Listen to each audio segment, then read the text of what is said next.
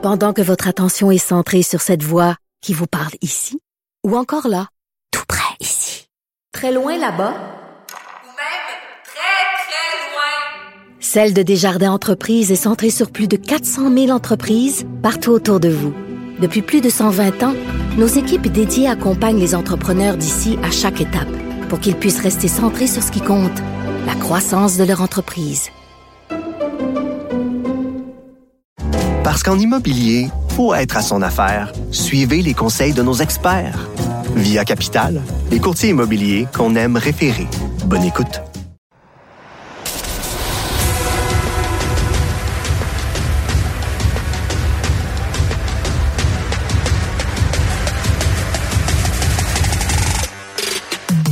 Rentable, fiable, innovant, innovant, innovant. Avec eux, ça risque de fluctuer. Mais soyez rassurés, vous serez en croissance sur le marché. Francis Gosselin.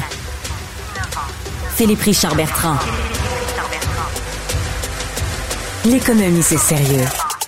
Mais prends pas ça pour du cash. Merci d'être là et bienvenue dans ce nouvel épisode. Euh, Francis, qu'est-ce qui a marqué euh, ton imagination ou qu'est-ce que tu as remarqué dans l'actualité? Difficile, euh, Philippe, de passer à côté de la fin euh, triste et dramatique du panier bleu cette Moi, semaine. j'ai versé vraiment une larme. J'étais triste. Non, écoute, j'ai quasiment sabré le champagne sans alcool. C'est comme. euh, C'est comme triste parce qu'on pourra plus rire. Mais euh, qu'est-ce que tu en penses, toi? Est-ce que- Est-ce que c'est. c'est- En fait, je, moi, je l'ai dit à toutes les tribunes, puis je le dis depuis le début, je n'ai rien contre une initiative, OK? Que si on se serait mis, moi puis toi, là, dans une salle, puis on avait décidé de mettre notre argent là-dedans, Hmm. mais c'est pas au gouvernement du Québec de mettre de l'argent, puis j'ai pas aimé comment ça s'est fait. En plus, c'était un OBNL, on a mis 5 millions d'argent Québec, euh, d'argent Plus public. Non, non, au début, c'était Ouais. 5 millions. Le Investissement Québec. Après, oui, mais quand ça a été mis privé, là, l'Investissement Québec a remis de Puis Là, l'argent. t'as vu, hein, pour, pour bien closer l'affaire, il- c'est pas une faillite, ils ferment le Ils truc, ferment. et donc pour bien fermer, ils, Ils remettent 6 millions. 6 millions. Alors, tu sais, ça va avoir coûté 25 millions. OK? C'est une dépense. OK? Au total, on est rendu à 25 Faut remettre millions. ça dans le contexte de la pandémie quand même qu'ils ont lancé ça. Là. Hey, Hmm. Maturin.ca, OK? Ouais, moi, je suis comme ouais. Tavzor. Maturin.ca, ils ont fait ça tout seuls. Je fais Ouais. pas de pub. Avec leur argent, il y a, il y a, je dire, des écoute, producteurs, des vrais produits du Québec. Là, quand tu achètes ton foie gras sur Maturin, Ouais. là, il vient pas de Chine. Là. Mais moi, j'ai toujours dit, honnêtement, Phil, puis je fais pas de pub non plus, mais des business comme Good Food, comme Altitude du Sport, qui, oui. qui font du commerce électronique de, de, de qualité avec des capacités de livraison, rapides, qui se comparent plus ou moins à Amazon.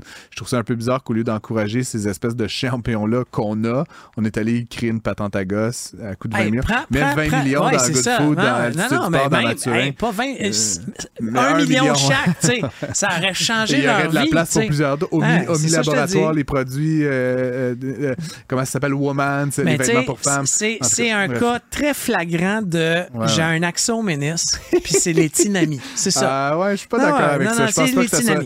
Euh, bref, Euh, la ville de Québec file pour la deuxième année consécutive qui euh, se classe dernière des villes euh, en matière de croissance. Et toi, c'est fou là. Euh, on regarde la région métropolitaine de recensement. Là, c'est pas Québec, c'est le Grand Québec. Là, mettons, c'est la seule ville de toutes les villes euh, euh, analysées qui est en décroissance en 2023. Là. Donc, Mais il- c'est pour ça qu'ils veulent un troisième lien. Ah, mais- c'est tellement non, mais- important. Et un tramway. Bon. Ben, C'est ça qui va créer de la reprenons croissance. Première affaire, Phil, euh, le- on le dit souvent, la, la région de Québec euh, est aux prises avec, c'est aux prises, c'est paradoxal de dire ça comme ça, mais avec le plein emploi. hein. Le Mm. taux de chômage depuis de longtemps. Québec est en bas de 2% Là, je pense que ça a un petit peu remonté, mais c'est tellement euh, bas, en fait, qu'il n'y a pas de travailleurs disponibles. Et donc, ça fait en sorte qu'il y a des entreprises qui ne prennent pas des mandats, qui ne rendent pas les services qu'ils devraient servir, etc. Donc, qui se privent de revenus parce qu'ils n'ont pas les gens pour Mm. le faire. Donc, ça, c'est la première explication. Et si on remonte un peu plus haut dans la chaîne, ben, l'enjeu, c'est qu'il y a de plus en plus, à Québec, la population est un peu plus vieille que la moyenne nationale. Donc, il y a de plus en plus de gens qui quittent la force de travail et Québec n'accueille pratiquement pas, ou en tout cas très très peu d'immigrants. Donc, il n'y a pas d'effet de remplacement, contrairement à Toronto, Mm. Montréal et d'autres villes euh, dans l'ouest du pays. Ce qui fait qu'ultimement, ils perdent des travailleurs à chaque année. Tu as parlé de, de, bon, de projets d'infrastructure. Moi, je n'ai pas d'avis là-dessus. Je suis plutôt fan des tramways en général. Mais ceci dit, le projet de tramway, qu'on aime ou qu'on n'aime pas, avec, était quand même assorti d'un- d'un- d'une forte ambition de développement immobilier le long du tracé. ouais, On a ouais, construire des, logements. fois, je suis d'accord 2 avec toi. milliards de dollars de projets. Là. Puis ça, c'est pas de l'argent public. C'est des, des développeurs, Des promoteurs qui allaient monter des taux, qu'on allait vendre, on allait attirer du monde. Donc, forcément, 2 milliards de dollars à l'échelle d'une ville que Québec, c'est beaucoup d'argent qu'on aurait étalé probablement sur une décennie. Ben, forcément, ça fait mal au PIB. Donc, c'est sûr qu'encore une fois, c'est pas la faute du tramway, mais c'est sûr que quand tu mises beaucoup de billes sur un grand projet structurant puis que le projet y implose en plein vol, ben, ça, Écoute, ça les mal. employeurs, mon fils est rendu à Québec Ouais. ok, pour jouer au football. Bon. Puis les employeurs sont rendus 418. qu'ils vont voir, ils vont voir les équipes sportives. puis les jeunes, venez travailler. tu sais. Ouais, c'est bon. fou, là. Euh, je, tu voulais parler de Lynx Air? ouais, Lynx Air, Lynx Air qui a fermé ses portes. euh, Dis-tu Lynx, Lynx? Lynx, Lynx Air qui a Lynx fini- Air. fermé ses portes dans les sept Compagnie derniers de jours. Calgary. Compagnie de Lynx. Calgary, mais quand même, bon, il y avait neuf avions, là, c'est pas Air Canada, là. Mais, mais encore une fois, ça vient, ça vient, ça vient aider le monopole d'Air Canada, d'Air Transat, Sunwing. Tu sais, on n'est pas bien servi. Oligopole. Ouais, c'est ça. On n'est pas bien servi. Euh, c'est des, c'est des très fortunés, des, des ultra riches qui vont perdre la mise là-dedans. Là. Tu sais, c'est Ouais, un Mitch. Garber Mitch Garber, là-dedans, la famille Bronfman fan avec, Claridge. ouais. Ah, tu sais, bon. euh, C'est drôle qu'il y ait eu, je, je sais pas, mais tu sais, souvent, c'est une entreprise de, de Calgary, c'est rare qu'il y, ait y une grosse proportion de la- de l'actionnariat Ouais, c'était est- est 25 québécois, ouais, c'était euh, 25 alors que l'entreprise n'est pas ici. Mais tu sais, ce que moi, j'aime pas de, de comment ça s'est fait, puis là, je change mon fusil d'épaule parce qu'il y y a quelques jours, j'ai dit que j'avais aimé comment il avait fermé parce qu'il avait comme annoncé, hey, on va fermer dans trois jours, rapatrier nos, Ouais, nos mais- clients. ouais. Mais finalement. Tout à fait comme ça que ça s'est passé. C'est ça. Finalement, si tu Ouais. si avais un billet après la date butoir, on te remboursait pas et tu avais perdu Écoute, ton j'ai argent. j'ai eu l'air un peu fou.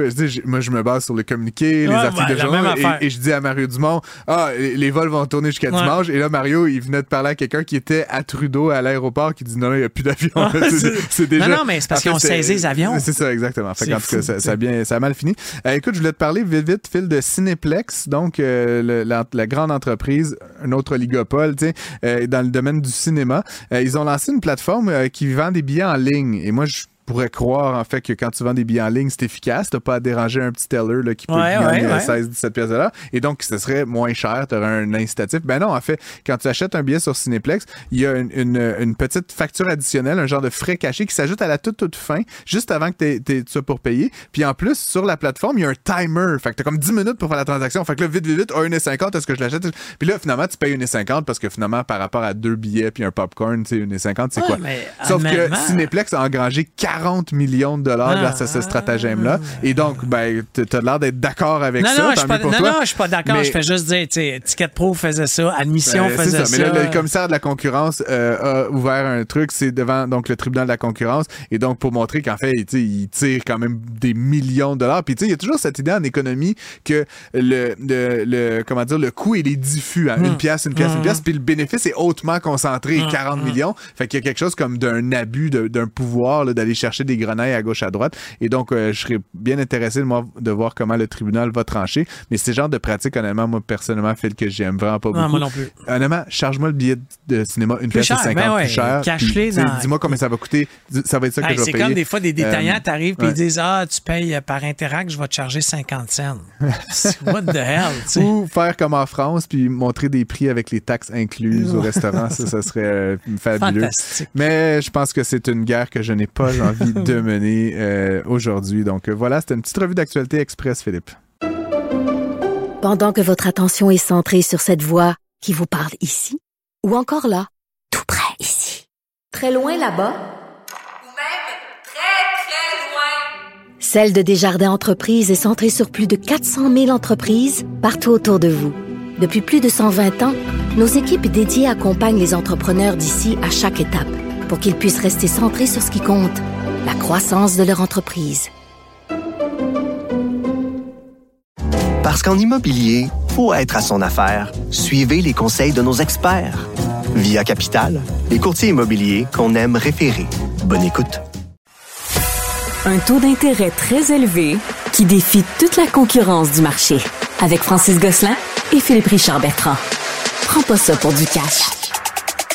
Vous avez peut-être vu la nouvelle passer ces derniers jours. Euh, c'est quand même un, ce qui me semble être un coup de circuit. Je sais pas comment tu as qualifié ça en ondes, toi, plutôt cette Ouais, moi semaine, appelé euh, ça, en fait, c'est un grand coup. euh, les produits euh, du Québec qui ont signé une entente euh, ou convaincu euh, Amazon de faire une vitrine pour les produits québécois.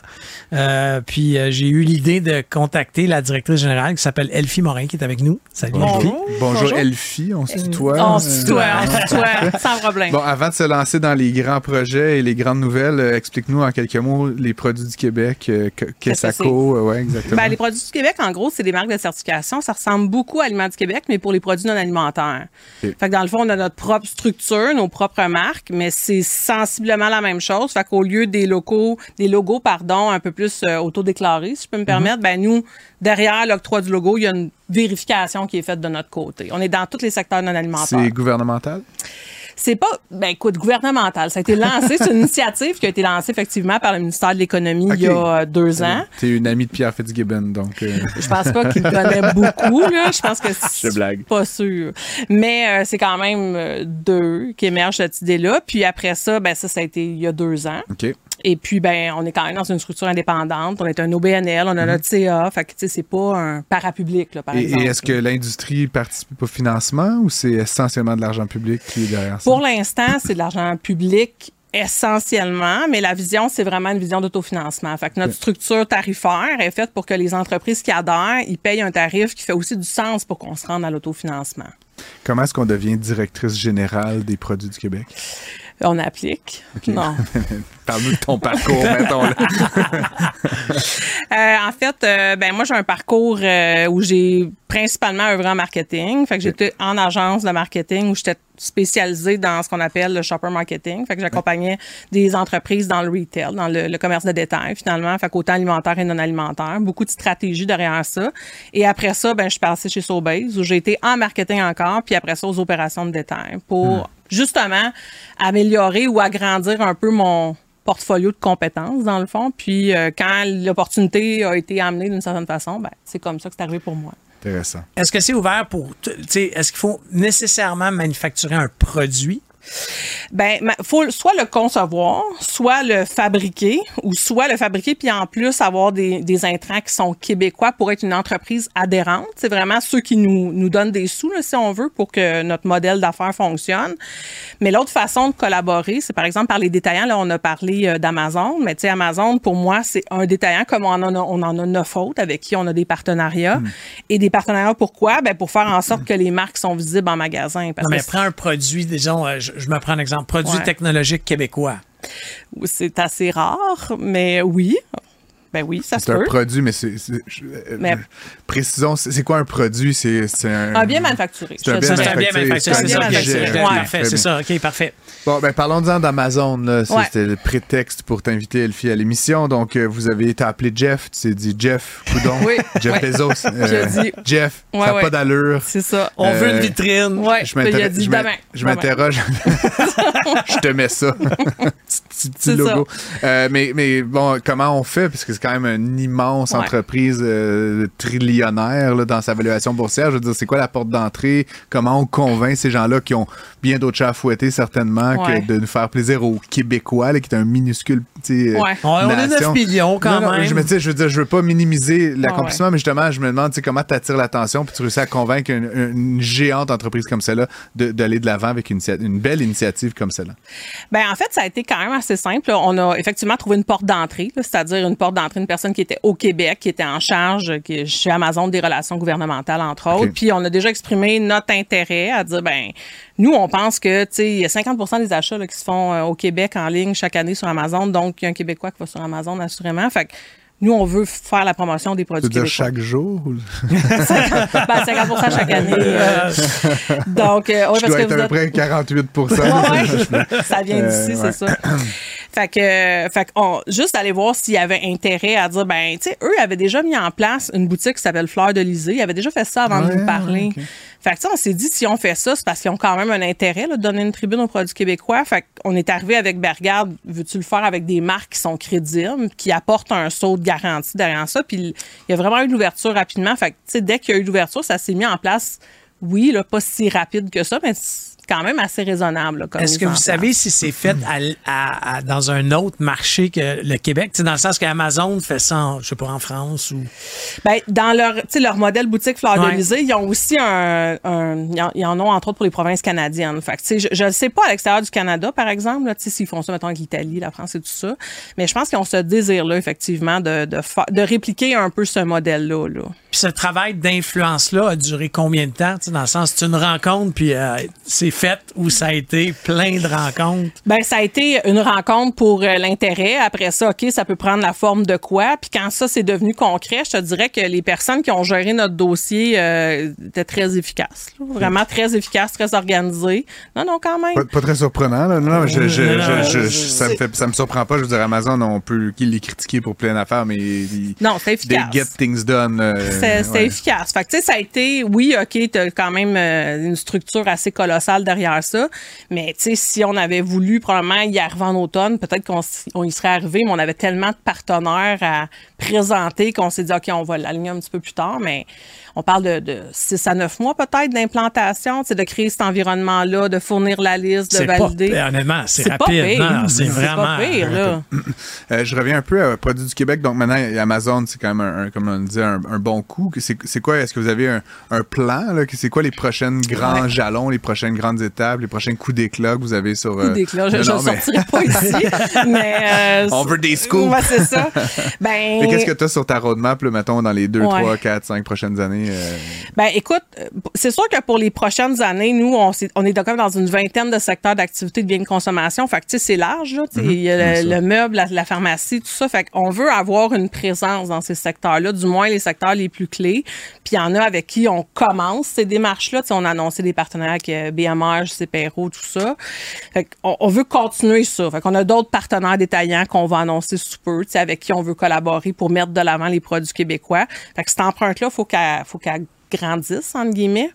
Et puis, eh ben, c'est sûr qu'en parallèle, tu as le recrutement des entreprises adhérentes. Fait que les manufacturières ou celles qui conçoivent les produits. Fait que ça, euh, évidemment, c'est les deux priorités. Puis, on va travailler aussi sur tout ce qui est, euh, je dirais, les entreprises qui sont plus dans le B2B, fait que, sais, qui produisent des biens. Comment qu'on peut favoriser le maillage aussi de toutes ces entreprises-là en, OK, ben moi, je produis ça, mais j'aurais besoin de m'approvisionner au Québec. Tu sais, on a peut-être un rôle qu'on pourrait jouer là-dedans. Euh, fait qu'on commence à plancher là-dessus. c'est intéressant. Puis est-ce que, tu sais, ultimement, là, je suis pas dans la, la vision très ambitieuse, mais est-ce qu'il y a un rôle de conseil que tu vois les produits du Québec jouer? C'est-à-dire, tu sais, justement, tu parles d'approvisionnement. Ben, Une entreprise qui voudrait acheter québécois, euh, comment je fais, à qui je parle? euh, tu sais, J'imagine Ouais. qu'il y a des politiques à mettre en place. Je veux dire, est-ce que c'est est -ce que c'est quelque chose que vous envisagez aussi de faire? Ben, éventuellement? il faudrait définir notre terrain là-dedans. C'est Investissement Québec aussi qui le D'accord. avec des agents de maximisation tu sais, qui ont des rôles aussi d'accompagner les entreprises dans l'approvisionnement. Fait que, tu sais, faut voir le terrain où on se complète. Mais, tu sais, nous, on a euh, sur notre site web, on a même un répertoire où là, on commence à mettre les produits de l'avant. Fait que, tu sais, fait qu'il va y avoir une visibilité pour même les entreprises de dire, ben, se faire voir peut-être à travers euh, toute cette offre-là. Fait que, tu sais, j'ai pas le détail, mais assurément, on, on va y travailler. là. Très bien. Euh, plutôt cette semaine, on a entendu euh, la triste nouvelle. Là, Phil pleuré, je pense. Ouais. Mais je euh, vois bon, ça. euh, là. on, on- Ce on veut- n'est que nos revoirs, mes frères. On peut-tu avoir euh, en régie là, comme un genre d'oraison funèbre? là? Bref, c'était la fin des activités du panier bleu. Le ministre Fitzgibbon avait déjà comme pas mal Ouais. indiqué que c'était ça qui s'en venait. Mais bon, euh, le jour même, communiqué est sorti, on a mis la switch à off, c'est fini le panier bleu. Puis le gouvernement a annoncé qu'il rajoutait, je pense, c'est 6 millions de dollars pour rembourser euh, les fournisseurs, payer les indemnités de départ. Bref. Qu'est-ce que t'en penses? Qu'est-ce que je pense de la fermeture, dans le fond? ben, ou du panier bleu, puis de la fermeture du panier Ouais. bleu. Que- quel rôle quel, ça, joue dans le- ça a joué dans le panorama, euh, disons, des produits du Québec euh, Ouais. par rapport à. Tu sais, le panier bleu est arrivé avant Produits du Québec. Ouais. Là, ils sont arrivés avec. Fait que nous, quand on est arrivé, ben, pour nous, le panier bleu, ça a été une première piste de collaboration. De dire, ben, sur un site où on a des commerçants locaux, on peut-tu identifier les produits québécois? Fait que, c'était quand même une forme de collaboration pour nous, puis une forme de visibilité pour des entreprises adhérentes. Euh, c'est sûr qu'on n'en avait pas nécessairement beaucoup, qui étaient sur le panier bleu puis qui étaient nécessairement identifiés. Fait que, c'était peut-être pas là nécessairement qu'on était le plus vu, mais Oui, c'était parce que c'était des commerçants québécois. des commerçants qui québécois. vendaient- puis c'était un peu les critiques qu'on avait lues dans les journaux, mais qui vendaient pas nécessairement des produits Pas québécois. là. je me suis déjà fait taguer sur euh, euh, ciblé pour des AirPods. Là. Non, non, c'est ça. OK. C'est très bien parce que c'était justement là, telle boutique. là, La, pas, boutique euh, locale. Ouais, ouais, le filion électronique, Ouais, là, que j'aime bien par ailleurs, mais c'était comme Ouais, ouais. clairement le produit était pas québécois. Non, là, mais ça n'a jamais été ça qu'ils ont communiqué, mais je pense que tu sais, le consommateur avait peut-être des attentes de retrouver des produits québécois. Fait que c'est- peut-être là qu'il y a eu un certain, euh, je vais dire, malentendu, si je peux me permettre, mais tu sais, ça a toujours été ça, des commerçants québécois. Mais un commerçant québécois, euh, comme ton exemple est bon, tu vends de l'électronique, c'est sûr que les télés, d'après moi, sont pas fabriquées au Québec. à sais. Joliette, puis, Ça euh, serait surprenant. Moi, j'en connais pas, mais à Bécomo, fait que assemblage. fait que c'est. fait que, mais, fait que, tu sais, je trouve ça. on- bon, on perd, nous, on perd quand même une certaine visibilité. On avait quand même une collaboration avec eux. Bon, tu sais, il y a des humains aussi derrière ça. là. Il y a des gens qui croyaient, euh, tu sais, fermement. Ils sont, je sais pas combien de personnes. là, qui ont, Quarantaine euh, de personnes ont perdu c'est quand même assez costaud. Il y avait une nouvelle direction générale aussi qui est arrivée en poste. Fait que, tu sais, il y a quand même l'aspect euh, humain là, derrière ça. Fait que, fait que, fait que voilà, tu sais. Ça, ça m'amène quand Ben, même de à toute te- façon, on ouais. peut pas être. Je pense que dans notre cas, on n'était pas contre l'initiative. Tu sais, je le dis souvent. Non, non, mais, mais Francis, on était contre le fait que le gouvernement du Québec ait mis de son argent Ouais, là-dedans. Que toi, chum, euh, tu sais, euh, je sais pas si vous avez dé- déjà vu le show de Dominique Paquette là, quand il parle des Costco. Non. En tout cas, c'est drôle. En tabac. Mais en tout cas, c'est que- que- qu'une gang d'entrepreneurs décide, Hey, on va mettre de notre argent. C'est en anglais, on dit du skin de il y avait de l'argent de Lightspeed, de Desjardins. là, Mais un peu, après, sais. Après, après avoir Anyway. dépensé 5 millions. Euh, moi, ce que je- là où j'aimerais t'emmener, euh, Elfie, c'est euh, bon. On parle de produits du Québec, on parle de certifiés. euh, qu- quel rôle est-ce que le- justement le commerce électronique joue là-dedans? Parce que bon, la relation avec Amazon, on parle du panier bleu, ça reste que bon, euh, des fois on va en magasin, c'est un peu plus évident. Il y a un vendeur qui Ouais. peut nous dire sur Internet, tu sais, justement là, sur Amazon, ça va être peut-être plus plus facile de l'identifier. Comment tu vois ça, le, le, le retail, le- le- la vente au détail versus le commerce électronique, puis le rôle que vous allez jouer là, dans, dans ces deux univers-là? Ben, tu sais, le commerce électronique, moi, je trouve le gros avantage, c'est que le contrôle d'identification est beaucoup plus simple. là. Tu sais, nous autres, on a des marques de certification, il faut que ce soit mis devant les bons produits. Ça peut pas être mis sur je pense que c'est québécois, tu sais, sinon on perd un peu notre, notre visite. Notre... Le, le vendeur Raison. qui prend la boîte puis comme Hmm. Mais, mais l'humain, il arrive dans le commerce de détail. Ouais, tu sais, Je veux dire, si Jean Coutu, même si, euh, c'est un exemple, Jean Coutu, mais ça pourrait être un autre partenaire, tu sais, même si tous les mémos sont faits, toutes les communications sont faites dans la réalité des choses, il y a, y le, un le roulement vendeur, de la personnel, y a un, pas ouais. Mais de plus en plus, euh, tu sais, euh, là, je vais nommer un détaillant, mais tu sais, Pasquier là, a fait une section québécoise. Ouais. C'est- Mm. là, C'est vrai. tu- t'es- t'es comme, je pense C'est que peut-être même, peut-être toutes les, les, les, les, Les épiciers, font ça, ça. ouais. Mais c'est c'est pas mauvais du tout, tu sais. Non, mais c'est vraiment pas mauvais. C'est juste que comme organisme certificateur, je peux me permettre, tu veux que ce soit dans les bons produits. Parce que si ça se met à être devant toutes les inspirations du commerçant, c'est là que ça fonctionne un petit peu moins. Fait que quand on fait un partenariat avec un détaillant, ben leur portion, c'est beaucoup de dire je m'engage à l'identifier au meilleur de mes capacités devant les bons produits, puis de le mettre à jour. Parce que nous autres, ça change. Il y a des nouvelles entreprises qui s'ajoutent. Puis, tu sais, c'est- un peu ça. Fait que c'est pas si simple pour un commerçant, tu sais, de, de dédier son personnel à faire ça en magasin versus commerce électronique où, tu sais, c'est quand même plus simple là, à faire. là. Ça change, puis ça va continuer Non, de ben changer. moi, je, trouve cas, que c'est une belle. Philippe, euh, Les ouais. produits du Québec, c'est une super belle initiative. Euh, on ne te connaissait pas, on connaissait pas ça. Puis quand j'ai vu, moi, l'annonce d'Amazon, je dis, ah, il y a un organisme qui protège ça, qui pousse ça, Ouais. un peu comme Aliment du Québec. Même là. chose. C'est ça, mais je trouve ça que c'est une belle initiative. Continuez le bon travail. Puis, euh, tu sais, euh, c'est le fun de pouvoir identifier les produits rapidement. Ben oui. Tu sais, avec Ben un oui. logo, que- Exact. avec une reconnaissance de ce logo-là. Donc, bravo pour ben, ça. Merci beaucoup. Elfie Morin, directrice générale des produits du Québec. Merci d'avoir été avec nous. Merci à vous. Pendant que votre attention est centrée sur cette voix qui vous parle ici, ou encore là, tout près ici, très loin là-bas, Ou même très, très loin. Celle de Desjardins Entreprises est centrée sur plus de 400 000 entreprises partout autour de vous. Depuis plus de 120 ans, nos équipes dédiées accompagnent les entrepreneurs d'ici à chaque étape pour qu'ils puissent rester centrés sur ce qui compte, la croissance de leur entreprise. Parce qu'en immobilier, pour être à son affaire, suivez les conseils de nos experts. Via Capital, les courtiers immobiliers qu'on aime référer. Bonne écoute. Francis Gosselin. Philippe Richard Bertrand. Le seul duo qui vous redonne vraiment la monnaie de votre pièce. Qui n'a pas rêvé d'être immortel, Philippe Richard Bertrand? Euh, on a euh, entre- avec nous en studio quelqu'un qui va nous parler de la santé, euh, du bien-être, mais aussi de l'éternité peut-être. La pas. longévité, La longévité, j'aime ça. Étienne Crevier, euh, Étienne Crevier. Tu sais, je me mélange dans les mots finalement. Entrepreneur, généticien, euh, je l'ai connu à l'époque, il était PDG de Biogénique, une entreprise qu'il a désormais vendue. Aujourd'hui, il est investisseur, euh, mentor, euh, bon, man about town, comme on peut dire. Euh, il, il paraît qu'on pourrait vivre jusqu'à 200 ans, euh, Étienne. Écoute, t'es super fin, merci. Je- Alors, j'- J'accepte toutes les invitations que tu me donnes, Francis, que ça soit de parler de mes, mes échecs, mes faits, mon Ah oui, fail camp. J'ai euh, été, à une époque, je faisais les fail camp, donc des événements sur l'échec, et Étienne avait été un de nos invités. Je me Puis il y a rappelle eu très un bien de cette article dans les affaires sur ma conférence, puis à ce jour, c'est la citation qui a le plus fait jaser. Comme mon échec, c'est d'avoir gagné trop de prix. C'était comme, c'était vraiment, tout le monde était comme sérieux, t'es prétentieux. Ouais. Euh, mais Non, en non, fait, mais- c'est un sujet que moi qui me passionne parce que la génétique, c'est le code d'architecte du corps humain. Mhm. Fait que tu sais, on, on est avec, puis il y a des petites modifications qui se font dans notre vie, mais somme toute, ça reste identique. Et euh, c'est une citation de Aubrey de, de Grey, qui est un, un informaticien euh, anglais qui habite en Californie maintenant, mais qui, qui est vraiment un biohacker qui s'est lui-même euh, enseigné, qui s'est lui-même informé. Et en 2011, il avait dit le premier homme à vivre 150 ans est déjeuner et la première personne à vivre 1000 ans va naître dans les 20 prochaines années. Ça avait fait un espèce de boule de neige. Des économistes avaient repris ça, Forbes avait repris ça. Puis à ce jour, c'était resté un peu lettre morte jusqu'à ce que récemment, depuis 2022, il y a un entrepreneur américain, Brian Johnson, pour ne pas le nommer, il met 2 millions de dollars par année sur sa propre santé à faire un protocole pour essayer de renverser les effets de l'âge. C'est fou. Lui, sa prémisse, c'est que l'âge, dans le fond, la vieillesse, c'est une maladie et ça peut se guérir.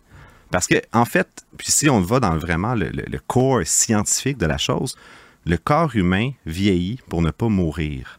Là, je vous laisse processer cette phrase-là 30 secondes. Tu sais, le petit émoji de bonhomme là, qui est la tête. Euh, OK, mais donc concrètement, le 2 millions de dollars, euh, schmoozy, là, je veux dire, c'est quoi les avancées technologiques concrètement qui permettent. Il, il imprime son pancréas en 3D, là, je veux dire, qu'est-ce qui nous permet de croire? Puis tu sais, je, je vérifie rapidement, la personne la plus âgée actuellement sur la planète a 116 ans. La japonaise. Mais euh, je veux la dire, madame. tu sais, j'ai l'impression, mettons que l'économiste en moi, rendement marginaux décroissants, là, comme 116, il n'y en a pas beaucoup, là, tu comprends? On est d'accord. Là, euh, casually, on dit, bon, 150, 1000, là, tu sais, on shoot des chiffres de même, là, mais je veux dire, euh, c'est quoi concrètement l'aspect, disons, technologique qui nous permet de croire que ça, ça- ça va être possible dans notre, de notre vivant, là, que cette personne-là est née, comme tu le Je dis. vais essayer de rester très simple. Ouais, ouais. Tu me fais des signes euh, si jamais je deviens trop geek et nerd de, de la chose.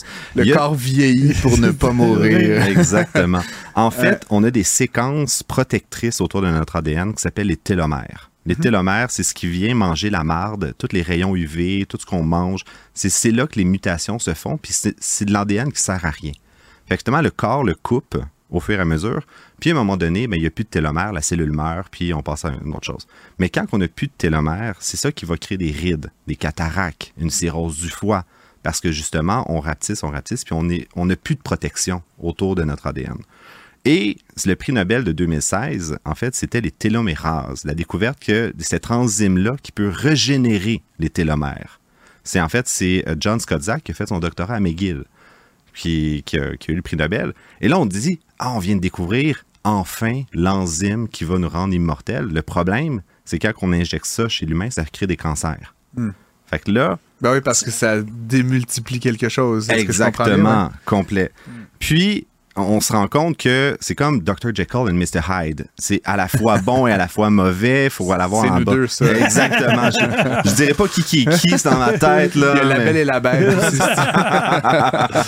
on cligne des yeux sur la belle et la bête. Mais puis, on s'est rendu compte en fait que euh, le corps tue les cellules parce qu'ils sont en train de devenir cancéreuses. Hmm. Donc, on, crée, on vieillit pour éviter d'avoir le cancer. On a juste à guérir le cancer et automatiquement, on peut s'injecter des télomérases. J'étais être- allé, euh, j'étais allé avec un client euh, en Angleterre, à Londres, voir une conférence sur les nanotechnologies. Ouais. Puis que ça pourrait peut-être être quelque chose. ben, En fait, la conférence est extraordinaire. J'ai pas trop compris tout, là, mais ce qu'il disait, c'est que si on, on va être capable un jour peut-être de s'injecter des nanos, de la Bah, nanotechnologie ouais, des, des nanomachines. qui vont aller manger tout ce qui est mauvais dans le corps. Oui, parce qu'en fait, le cancer, c'est des cellules de notre propre euh, corps qui sont juste euh, hors de contrôle. Mais ils ont une signature génétique et biochimique à, propre à eux. Fait qu'on est capable de programmer une mini-machine qui, elle, va vraiment juste cibler ces cellules-là et tellement- les détruire avant que ça devienne une masse. Si, ça se peut- si on est capable de faire ça, c'est ça la prémisse, dans le fond, de David Sinclair, qui est chercheur à Harvard, qui a publié son livre récemment, qui a reparti toute la, la notion d'être immortel. Puis on peut se poser la question éthique de si on veut ça, mais ça, ça serait dans Ouais. le deuxième temps. Mais, mais j'arrivais à ça un petit peu, Étienne, si tu permets, euh, parce que, tu sais, je veux bien vivre euh, 150 ans, là, reprenons ce chiffre-là, mais à un moment donné, j'ai aussi, j'ai aussi le sentiment, puis même les personnes dans mon entourage qui ont, donné, atteint le vénérable 150 ans de Francis, Non, serait non, pas mais une bonne chose. Mais hein. pensons à des gens autour de nous là, qui arrivent à 85, 90, c'est comme, à un moment donné, tu sais, c'est moins drôle. L'élastique est à... Oui, puis je voulais juste comme un peu, oui, vivre en termes d'années longtemps, mais il y a une notion de qualité de vie aussi là-dedans. Puis j'aimerais un peu t'entendre là-dessus parce qu'on a le sentiment actuellement que oui, on peut Ouais. vivre super longtemps, mais à un moment donné, passer 70, 75, 80, c'est- what's the point? Là? Tu sais, puis je veux pas comme je veux pas sonner et faire de l'agisme, mais je me dis, je, je vois quand même pas mal de gens rendus à ces âges-là qui tu sais, font, ils ont de la sénilité, ils peuvent plus se déplacer autant qu'ils veulent. Tu sais, c'est- Tous leurs amis meurent autour d'eux. puis, sont- puis, je veux dire, moi, honnêtement, je préférerais mourir rendu là que, que, que de voir tu sais, ma vie se, se déprécier en termes de qualité de vie comme ça. Je voudrais un peu t'entendre, c'est quoi la. Y a-t-il une promesse vraiment qu'on va courir des marathons à 122 ans? Là, Ben, comme je- c'est le, le concept de mortalité et morbidité. Fait que c'est pas nécessairement à quel âge que tu meurs, mais c'est dans quel état tu meurs. Puis, c'est- la prémisse de ça, le- puis je dis pas que je suis d'accord avec ça, mais je vous, dis, je vous donne la littérature. Ce que ça dit, c'est on va mourir à 100 ou 150 ans, mais on va mourir euh, en pleine forme. Donc, on va pouvoir monter une montagne la veille, puis en fait, notre corps va être programmé pour arrêter à une certaine date pour éviter la surpopulation. C'est un peu ce que les experts et les grands penseurs de la longévité disent. Non, mais en fait, j'adore le point de vue parce que c'est sûr que si t'es à 70 ans en ce moment, pis t'es pas en shape, puis tu sais, t'as t'as plein de problèmes de santé, de te maintenir en vie jusqu'à 150, c'est pas cool. Par Puis le contre, système va c'est faire c'est faillite. misère. c'est ça, je te dis, mais si, si on trouve, peu importe si ça va s'injecter, si ça va être de la nano, peu importe, mais si on trouve une façon de te garder en santé, tasser le cancer, les cataractes, la cirrhose du foie, tout, tout ça, là, c'est plus le même problème, selon moi, Francis. Mais nous, peut-être qu'on est, dans notre génération, moi j'ai 48 ans, je vivrai peut-être pas ça. Mais moi, je mais m'a- je on est à- proche à quand de vivre ça, là? Mais je te dirais d'ici 15 ans, c'est sûr et certain qu'on va voir un, un changement de paradigme. Je m'adresse à l'économiste en toi Oui. parce qu'en ce moment, le système de santé est fait pour guérir des maladies. Alors que si on se vit, on vit dans un système de santé qui est là pour prévenir les maladies. Parce qu'en fait, on va t'injecter, on va te garder, on va te mettre, maintenir en santé. Ça, ça défait toute l'infrastructure sur laquelle le système de santé est bâti. là. Les médecins n'ont plus la bonne formation, les infirmières n'ont plus du tout les, bonnes, les bons équipements. ça change complètement la game. Là. Alors, Ça va être- non, mais non, prochain ministre, la, prochain- non, ouais. prochain ministre de la Santé, ça va être la réforme, la réforme crevier.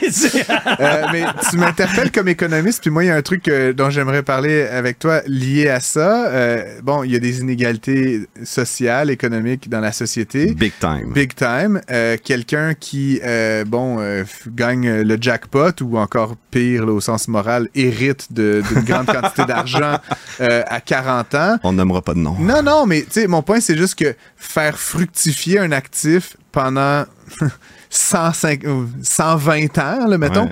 Ça, ça va juste euh, accroître les inégalités, non? Puis je, je pense à un- une série télé que j'ai beaucoup aimée, Altered Carbon, où Ouais. les personnages Ouais. vivent très vieux, même sont semi-immortels, mais il y, a cette espèce de classe de... C'est des trillionnaires, là, je pense, mais comme qui... Parce que le rendement sur le capital de leurs grands-parents qui a été cédé à leurs parents n'a fait... que- Tu comprends? Mais non, mais tu vas être client chez Revenu Québec 150 ans. Le gouvernement peut pas être contre ça, là. Ouais, mais je, je, je- je- je pense quand même que tu sais, le rendement, la capitalisation de la richesse sur une période extraordinairement longue va faire en sorte de créer une classe de gens qui vont être. Ben, c'est ça le contrat riche, social. le ouais, contrat social, c'est qu'on a beau être multimilliardaire de notre vivant, on a toute la même longévité fina- Jeff Bezos finit par mourir un jour. On est d'accord. Avec une date de péremption. Exact. Mais là, on en vient que tous les multimilliardaires de ce monde courent après la longévité. C'est un peu la prémisse qui fait que c'est, sont pas, c'est les, je pense que c'est le top 20 des plus riches dans- sur la liste de Forbes ont investi en longévité et veulent atteindre cette espèce de, d'éternité-là. Ce qui dit qu'on va l'atteindre bientôt parce qu'il y a la course. Après ça, moi, c'est sûr et certain que ce n'est pas souhaitable d'avoir une classe de population qui, qui est juste immortelle, puis on a les, les gueux et la plèbe, euh, finalement, qui, qui meurent à 30-40 ans. Mais on le voit, en fait, arriver, puis de notre, dans les prochaines années, je sais pas si vous avez entendu parler du médicament Ozempic. Ozempic, Le fait- médicament magique. là, magique ouais. pour perdre du poids. Ouais. euh, en fait, c'est supposé pour le diabète. c'est supposé pour le diabète, mais je te dis, tu, tu montres à ton médecin une, une haute pression, soudainement Ozempic fait son, appa- son Il y a des apparition. pénuries euh, massives de ce Oui, la, médicament. la- la Floride vient euh, voler le stock du Québec en ce moment. je te je et, et donc, où est-ce que tu vas en venir avec euh, Ben, Ozempic? C'est qu'on se retrouve avec vraiment deux classes de population. Dans les prochaines années, on va avoir des gens qui peuvent se payer Ozempic au privé ou aller voir des médecins Hmm. qui vont être minces et en santé. Puis on va avoir une classe qui va manger de la poutine. C'est comme 600 dollars par mois, une affaire de même? je- C'est euh, plus, par dose, puis c'est- c'est c'est 600 dollars par dose, là. mais c'est comme aux deux semaines. Fait que ça Ouais, revient à c'est ça, mais 1200. fait qu'il faut que tu aies un petit 15 000 de lousse. Moi, là, moi, pour, ça, euh, ça m'inquiète beaucoup plus. C'est toute ce- cette question de. Parce que, tu sais, c'est pas tout le monde non plus que, comme le riche homme d'affaires, que tu dis qu'il peut se mettre 2 millions dans son corps, dans sa, par année. par année. Tu comprends? Ça, c'est ce qui m'inquiète, qu'on va, on va potentiellement faire deux classes de personnes, des gens qui peuvent se payer ces soins-là, qui vont nécessairement avoir un bout de technologique dedans, de suivi ou whatever, puis ceux qui ne pourront pas. ben, c'est un peu. Qu'est-ce qu'on fait, donc, éthiquement? Puis là, tu me dis, Jeff Bezos, il va mourir à 150 ans, mais je veux dire, je vois mal Jeff Bezos accepter cette règle-là. là. Tu sais, il y a On comme est d'accord. le, le real politique là, de, de la patente. Là. Je suis sûr qu'il va y avoir plein de voies de contournement, puis de, de, de tricheurs. Ils vont, ils vont déménager dans un pays qui n'applique pas la, La loi. la, la loi Je- mondiale. Je, reste un techno-optimiste Ouais, dans la vie. Donc, moi, je me dis, le système se corrige, mais c'est sûr qu'on fait face à une dérive potentielle, puis on la voit venir. Après ça, c'est un peu, moi, je fais l'exemple de la Tesla. La Tesla, qui était le, roadster extrêmement dispendieux, a permis la démocratisation de la voiture électrique. Donc, est-ce qu'on veut empêcher les ultra-riches de démocratiser les nouveaux soins de santé qui vont vraiment nous permettre d'aider la population? Je- je- moi, j'ai j'ai pas de problème moral à ce que ces gens-là dépensent des millions de dollars, Des milliards. des milliards sur leur, leur propre dada de, de milliardaires, si ça l'aide au final les Hmm. traitements pour tout le monde.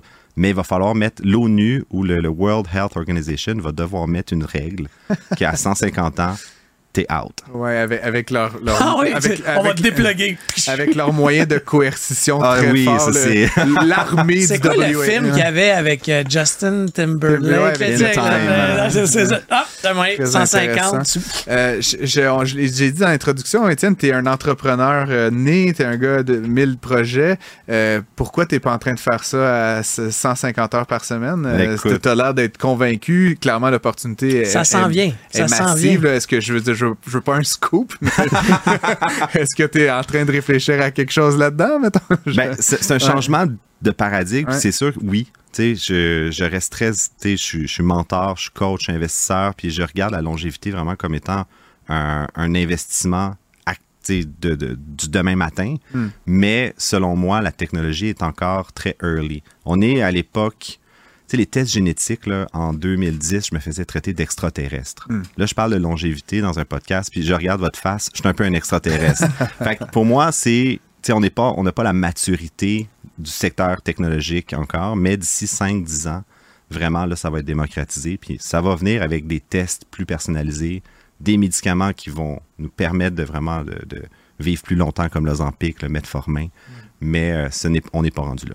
Hmm, très intéressant. Donc, euh, tu, tu vas pas te lancer en affaires, c'est ce que je comprends. Pas tout de suite là-dessus, on s'en reparle. Je t'appelle en premier. C'est bon, parfait. Je, je- je serai là, puis on invitera Phil aussi dans, dans le party. Euh, merci beaucoup d'avoir été avec nous. Merci, Crowley. puis, euh, je tiens à dire aussi, euh, tu as le podcast Les Dérangeants. Exact. OK, Euh, un des fondateurs. euh, On vous invite à aller écouter le Qui est podcast. pas hébergé Ouais, sur qui est- Cube. ouais, qui est sur Cube Tabarnak. aussi. Depuis la, la sixième saison, on a.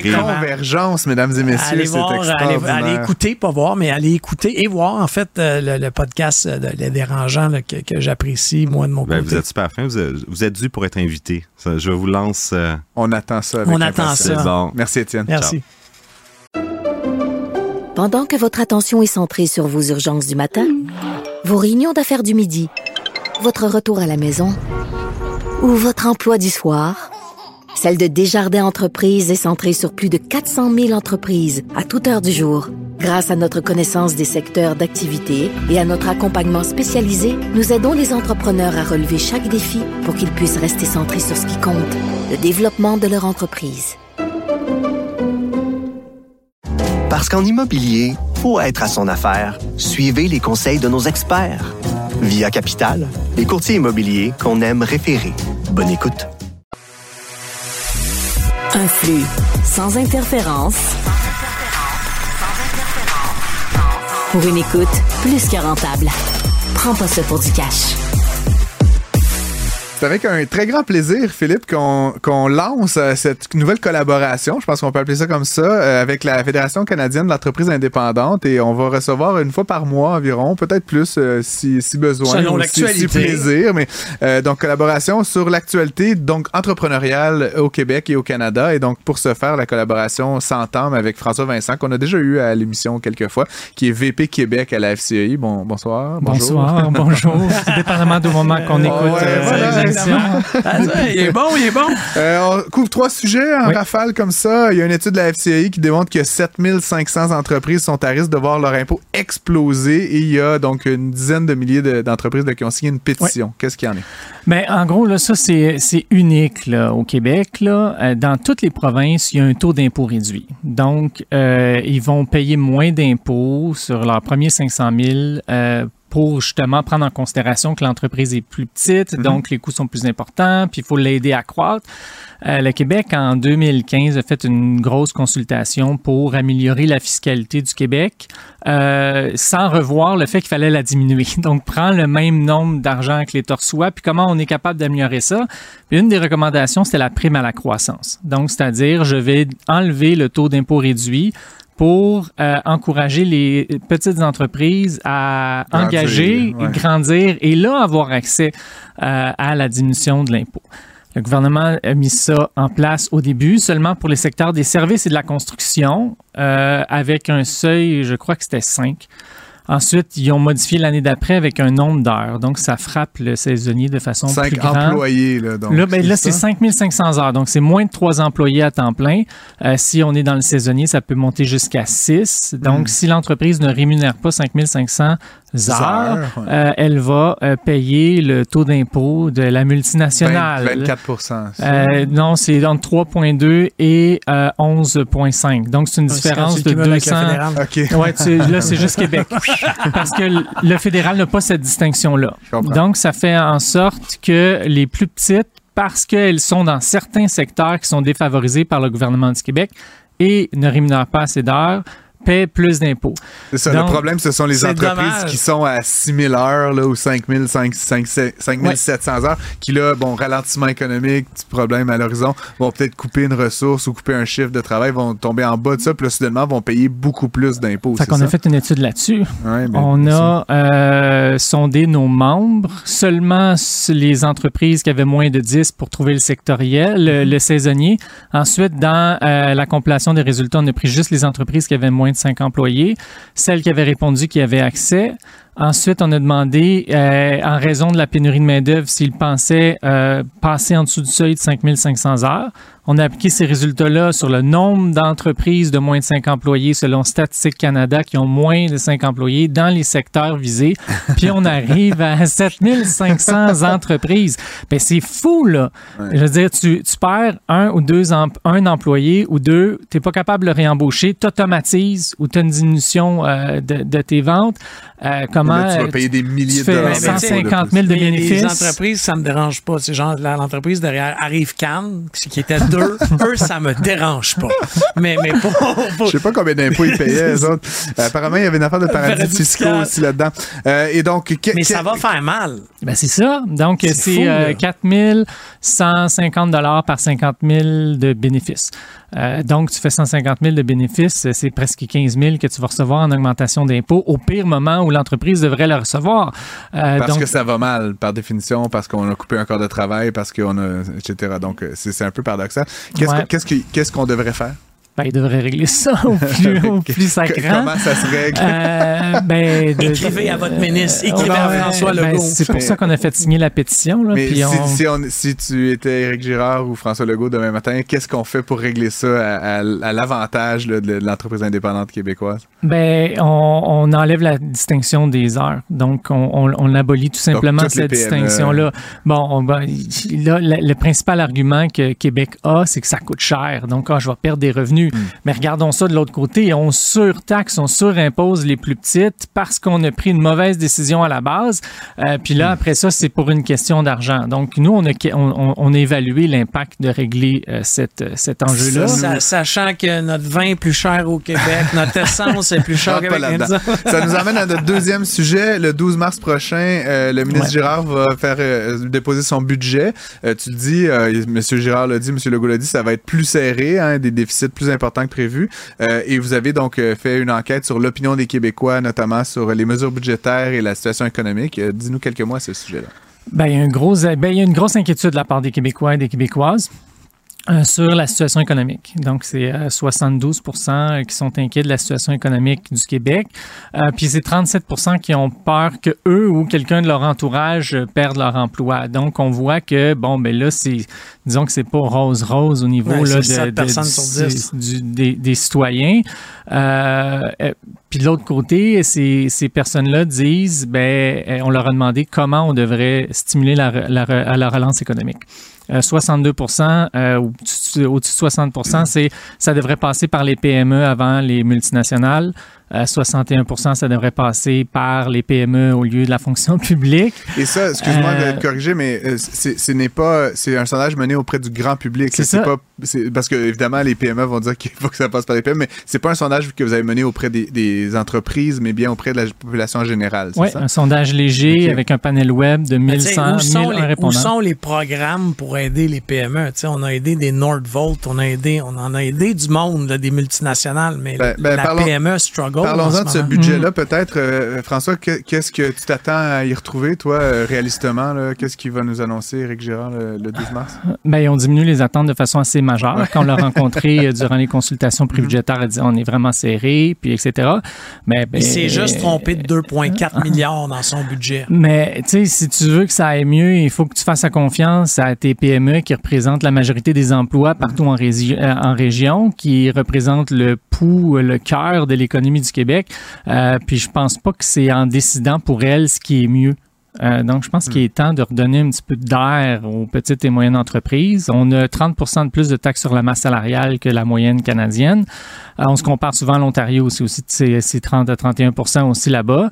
Euh, on a le taux d'impôt pour les petites entreprises le plus élevé de, 8 de, huit- de huit provinces. Donc, il doit donner un peu de marge de manœuvre puis alléger la fiscalité des petites entreprises. Tu peux pas demander d'avoir une croissance plus grande en ayant, en ayant des barrières plus importantes euh, à la création d'entreprises, au maintien d'entreprises, euh, comme ça, puis dire non, non, euh, j'aide les PME, je suis là. Ben non, tu les aides pas. Ta fiscalité euh, les, leur rajoute une, une complexité supplémentaire. Puis on le voit dans nos données, là, on a cumulé l'ensemble des résultats du baromètre des affaires, qui est un indicateur économique que je n'avais parlé la dernière fois que j'étais venu, reconnu, qui est regardé par la Banque du Canada, par les ministères des Finances, le provincial aussi, mais il cite dans son budget juste quand les résultats font son affaire. Là, il faut une pleine page. Là, puis quand, ça, ça- quand on est dernier, euh, dernière province, bizarrement, c'est pas dans le budget du Québec.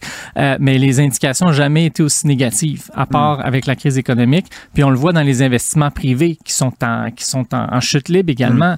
Ben, tu sais, si on veut avoir de la croissance, Ben, faut, même, faut- by the faut- way, les aider. euh, tu sais, euh, Tourisme Montréal, tu sais, euh, puis elle disait qu'il y, y a une diminution de 30% des investissements étrangers. J'ai Montréal International. Ah, Montréal ouais, International, ouais. excuse-moi. Bien vu. 30 de, de, de, de Ouais, moins j'ai vu d'investissement, ça. 25% Euh, on termine parce que là, on a cassé beaucoup de sucre sur le dos des- du gouvernement, mais euh, il y a dernier thème, là, les entreprises, les PME québécoises ne, ne- comment dire, laissent de l'argent sur la table. Il y a des opportunités peut-être d'aller chercher plus de subventions. Euh, Dis-nous euh, de, de qu'est-ce qui en ressort? On, euh, puis ça, ça démontre aussi qu'en allégeant la fiscalité d'être directement avec les entreprises selon leurs propres priorités euh, du moment. Euh, mais 30% des PME, on a fait un sondage auprès de nos membres, on l'a publié en début, euh, jan- fin janvier ou en janvier, je me ça va tellement vite. Euh, 30% qui sont au courant des programmes et services qui sont euh, disponibles pour eux. Euh, 50% c'est le dirigeant d'entreprise qui va faire lui-même tout le démarchage, la paperasse pour aller chercher les 10 crédits d'impôt avec l'aide des comptables là, dans 60% des cas. Puis plus tu es petit, ben, plus c'est le dirigeant d'entreprise qui va faire tout le travail lui-même. je peux, je peux en attester euh, personnellement. Puis là-dessus, ben, on regarde la pénurie de main-d'œuvre parce qu'elle reste là, même s'il y a une diminution du nombre de, de postes vacants. Euh, la première conséquence, c'est que le dirigeant d'entreprise, dans 72% des cas, travaille plus d'heures. Fait qu'on se retrouve dans un cercle vicieux. Donc, la pénurie de main-d'œuvre représente euh, euh, un boulet pour les entrepreneurs d'aller chercher cette aide-là. Euh, il y a possibilité d'améliorer euh, la communication. On travaille beaucoup avec les différentes agences gouvernementales, Revenu Québec, Emploi Québec, Service Québec, pour trouver une manière d'améliorer justement là, le, le travail. D'alléger. Oui, c'est la première, la première contrainte pour avoir accès au crédit d'impôt, c'est la complexité puis la lourdeur pour aller le chercher. Mais même à ça, trouver une façon à ce qu'ils puissent euh, pousser davantage la communication. J'ai suggéré quelque chose à, à Service Québec. Dans le fond, j'ai dit, tous les entrepreneurs vont, vont annuellement aller chez le registraire des entreprises. Mais à la fin, tu peux leur demander, ben, voulez-vous répondre à un sondage? Ils peuvent dire non. Ben, S'ils le font, après ça, ils peuvent cliquer je cherche à exporter, je cherche à aller chercher des crédits d'impôt sur les. Bon, etc. Puis ensuite de ça, eux autres, ils sont capables, avec le résultat du sondage, de pousser de l'information. Mais en même temps, pourquoi ils ne feraient pas travailler l'intelligence artificielle pour que quelqu'un responsable dans le ministère en, ta- en tant que tel soit capable de faire un, fo- un- un suivi avec l'entrepreneur pour euh, faire un lien entre ceux qui en ont besoin puis les crédits ou l'aide qui est disponible. Là, actuellement, on fait une conférence de euh, presse, ouais. puis on, on pense que tous les entrepreneurs, par magie, euh, vont, vont se mettre sont à, au courant. La, la 14e de la journée. Euh, ben, je, je- sans être conspirationniste, je me demande, est-ce que justement le fait que ça soit compliqué, un peu obscur, qu'il y en ait beaucoup, que ça passe par des canaux, qu'il y ait beaucoup de paperasse, est-ce que c'est pas justement une manière pour le gouvernement de ne... Tu sais, parce qu'ils ils, ils- ils font des annonces, là, on a octroyé, je sais pas, 20 millions pour telle, telle, telle affaire, puis finalement, quand- ce qu'on apprend, c'est qu'en fait, l'enveloppe, elle est jamais dépensée pleinement. Est-ce que c'est un stratagème gouvernemental pour éviter de dépenser de l'argent, ou c'est juste parce que c'est de, la paperasse euh, puis de la bureaucratie inutile? euh, Est-ce que c'est culturel ou est-ce qu'il y a Ben, vraiment une euh, intention? Ben, je pense que c'est c'est pour assurer la, la saine gestion euh, des, des, euh, des finances publiques. Mhm. Puis dans le fond, en faisant des programmes, ils veulent éviter ou avoir certains critères pour vraiment donner à l'entreprise qui en a vraiment besoin. Mais à un moment donné, ça reste que, que ça peut être compliqué. J'avais rencontré un, un producteur artisanal de, de, de gin dans la- dans les Appalaches. Puis il y avait un programme au MAPAC pour aider à automatiser. Puis finalement, il, il, il, il, rentrait pas au moment où il a fait sa demande de subvention dans le nombre, de- dans le bénéfice que l'entreprise doit avoir pour avoir accès. Puis quand il a eu fait un suivi, il avait dépassé de genre 50% mais là, il pouvait pas y avoir accès parce qu'au moment où il avait rempli la demande, fait que, tu sais, des fois, il y a, il y a- il y a une- il y a- une complexité administrative, mais c'est sûr qu'il faut, euh, qu'il faut en avoir une certaine. On va te laisser sur ce Ouais. laisser passer à 38, bien mérité, François Vincent. Euh, C'était le fun, Ouais, ça- Ça va vite, mais euh, Ouais. j'adore ce format-là. On va se revoir donc dans quelques semaines euh, avec de nouvelles données, de nouveaux sujets. Oui, surtout après le Euh, budget. J'aimerais ça le recevoir après le budget, pour peut-être. euh, parce que On, ça- va, on va faire une émission spéciale, on va y aller ligne par ligne. hein. Pendant trois heures, prendre ça pour du cash, émission spéciale. hein. On décortique le budget, chaque virgule, chaque ligne. Il y a la réforme construction aussi, puis on va être là le 19 en commission parlementaire. Donc, on va tu pouvoir. du projet de loi 51. 51. ok, donc, je- on va, avoir du, on va avoir des sujets à partager à ce moment-là. J'ai quelques avis là-dessus aussi. Fait que merci d'avoir été avec Merci. nous, puis on se revoit très bientôt. Au revoir. Pendant que votre attention est centrée sur cette voix qui vous parle ici, ou encore là, tout près ici, très loin là-bas, Ou même très, très loin. Celle de Desjardins Entreprises est centrée sur plus de 400 000 entreprises partout autour de vous. Depuis plus de 120 ans, nos équipes dédiées accompagnent les entrepreneurs d'ici à chaque étape pour qu'ils puissent rester centrés sur ce qui compte, la croissance de leur entreprise. Parce qu'en immobilier, pour être à son affaire, suivez les conseils de nos experts. Via Capital, les courtiers immobiliers qu'on aime référer. Bonne écoute. Pour obtenir une réponse à vos questions, écrivez à Francis et Philippe à l'adresse studio à commercial cube.radio.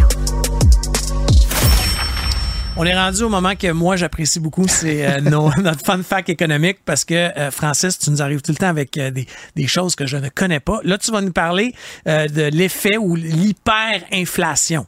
Oui, effectivement. Ben, tu sais qu'au Canada, aux États-Unis, dans la plupart des pays développés, on a vécu une période de entre guillemets, forte inflation en 2022, là, puis jusqu'à Mm. tout récemment. Ça a monté dans certains pays jusqu'à 9 Au Canada, là, c'était un peu en bas de, ou un peu au-dessus de 8 là, grosso modo. Et Ce qui était énorme C'est énorme. autres, je veux dire, de, de ma vie, là, tu sais, je, dans les années 80, mes parents, quand, quand je suis né, là, mes parents m'ont raconté, mais je veux dire, tu sais, on n'a pas vécu ça de notre vie adulte professionnelle. Donc, avec tout ce qu'on connaît comme euh, conséquences là, en matière de taux directeur, etc.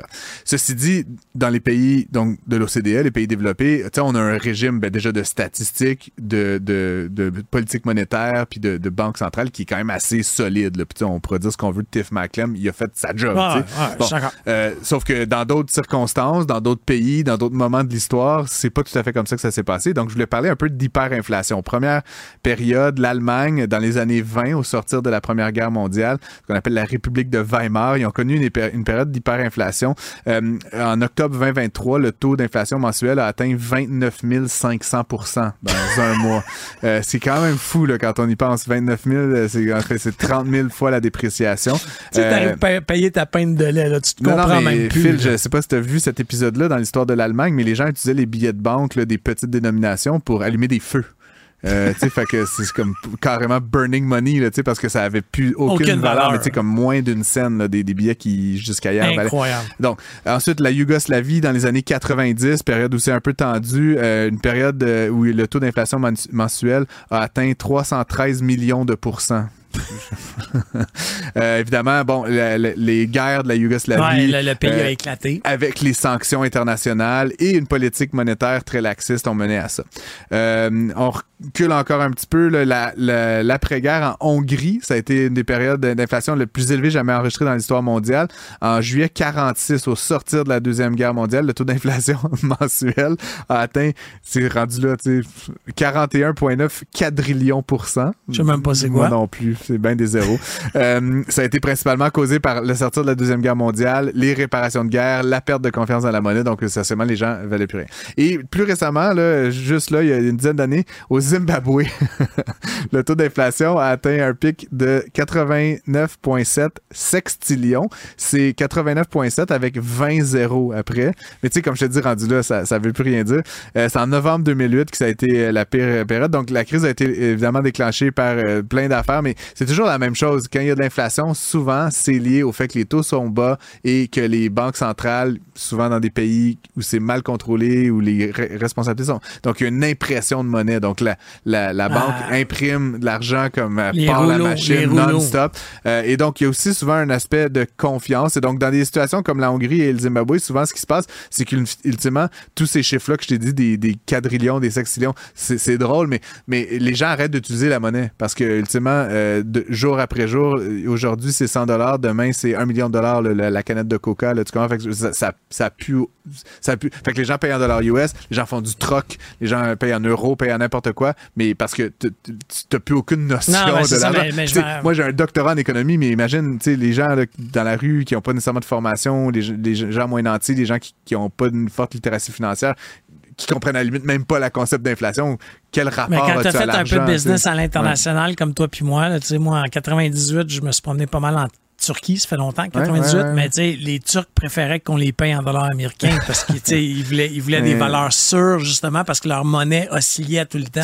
J'ai pas parlé de l'Argentine, on en fera une autre fois, mais tu as vu là, le nouveau patron de, de l'Argentine, Javier, euh, le patron, euh, pardon, le nouveau premier ministre, euh, président de l'Argentine, Javier Milei, là, qui est un homme de droite, un peu économique, un peu weird. Il veut, lui, dollariser l'économie argentine, Mm. c'est-à-dire que carrément abolir le peso argentin et utiliser le dollar US comme monnaie nationale. Et, Et, et fun fact, là, j'ai vu une vidéo de lui sur les médias sociaux récemment. Euh, il veut aussi euh, faire en sorte qu'on arrête les déficits, alors que l'Argentine fait des déficits depuis que le monde est monde. Tu sais, c'est- c'est un pays qui, qui carbure au déficit. Et donc, il s'est promené dans la foule avec une chainsaw qui roule. Et c'est quand même une vidéo très malaisant parce que les gens autour de lui sont comme un peu anxieux que genre peut-être par accident il va leur couper un doigt. Bref, Javier Millet, on fera un petit segment sur lui une prochaine fois. C'était notre fun, Fun fact. économique. Si vous avez euh, envie de nous entendre parler de quelque chose vous- dans- au niveau des fun facts, vous vous gênez pas, vous écrivez à Francis ou à moi ou à- à- en studio. Et euh, on se voit à la prochaine. Yes. Prends pas ça pour du cash. Disponible aussi en balado sur l'application et le site cube.ca. Radio, télé, balado, vidéo. Cube, un média pas comme les autres.